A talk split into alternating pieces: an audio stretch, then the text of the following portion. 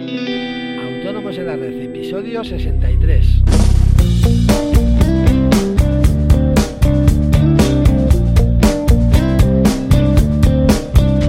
Muy buenos días a todos y bienvenidos un día más, un miércoles más a Autónomos en la Red, el programa, el podcast en el que hablamos de todos aquellos temas que nos interesan a los autónomos. IVA, IRPF, seguros sociales, financiación, etcétera. Hoy vamos a hablar de los nuevos partes de baja, confirmación y alta médica que han entrado en vigor el pasado día 1 de diciembre. Pero antes, como siempre, recordaros que en asesoríafiscalautónomos.es os ofrecemos todos esos servicios de contabilidad e impuestos que os ayudan a gestionar mejor vuestros negocios y a, optimizar vuestra factura fiscal eh, a unos precios realmente competitivos. Eh, toda la información la tenéis en nuestra web, eh, repito, asesoríafiscalautónomos.es. Cualquier duda sobre nuestros servicios, dudas fiscales, sugerencias para el podcast, eh, bueno, ya sabéis, como siempre os digo, tenéis un formulario de contacto por el que podéis hacerme llegar esas dudas o sugerencias e intentaré contestarlas lo antes posible.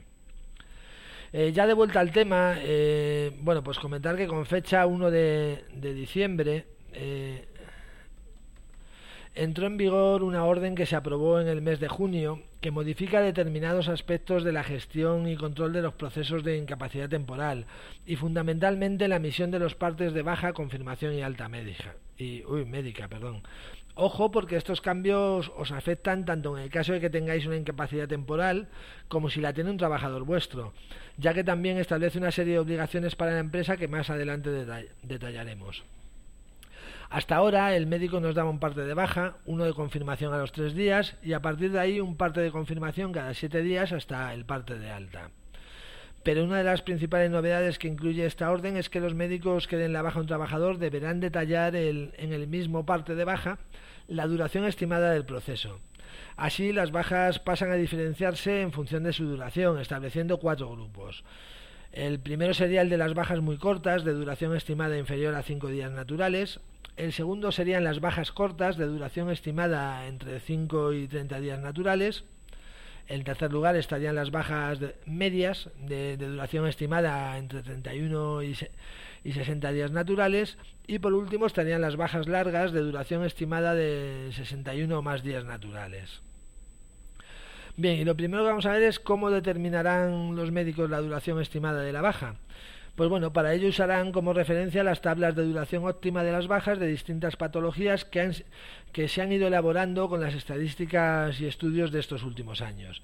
Aunque esta previsión inicial de baja podrá irse actualizando en función de cómo evolucione la salud del trabajador. Eh, ¿Cuándo habrá que acudir a la primera revisión de la baja por incapacidad temporal? Eh, pues bien, aquí es donde viene una de las novedades más importantes. En el caso de las bajas muy cortas, el médico podrá expedir la baja y el alta en el mismo acto, de manera que no habrá que acudir ni a por el alta. En el resto de casos, en el parte de baja siempre tendrá que figurar la fecha de la siguiente revisión, que será el séptimo día en el caso de las bajas cortas o medias y al decimocuarto día en el caso de las bajas largas.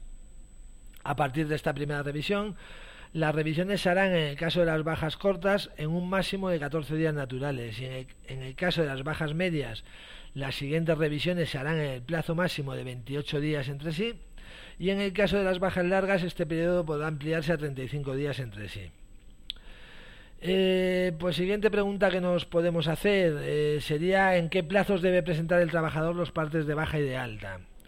Bien, pues deben presentarse los partes de baja y confirmación en los tres días siguientes a su expedición y el de alta en las siguientes 24 horas al momento de recibirla. Eh, más preguntas. Eh, ¿Cómo debe actuar la empresa al recibir un parte de baja? Eh, pues bien, la empresa debe transmitir al INS el parte de baja, confirmación o de alta, después de cumplimentar los apartados concernientes a ella, a través del sistema red, en el plazo máximo de tres días hábiles a partir de su recepción. Más preguntas. ¿Qué datos debe cumplimentar la empresa? Pues bien, además de los, de los datos relativos a cotización para poder determinar la base reguladora, el, el código de provincia del centro de salud que ha emitido la baja y los datos propios de la empresa, se incluye eh, como novedad la clave nacional de ocupación del trabajador, que en adelante se conocerá como CNO.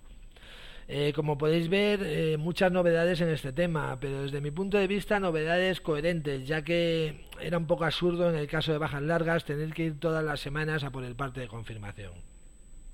Y bueno, esto es todo por hoy. Espero haber podido aclarar en qué consisten los nuevos partes por incapacidad temporal. Muchísimas gracias por esas reseñas y valoraciones de 5 estrellas en iTunes que me ayudan muchísimo y sobre todo muchísimas gracias por estar ahí. Hasta mañana con más red. Adiós.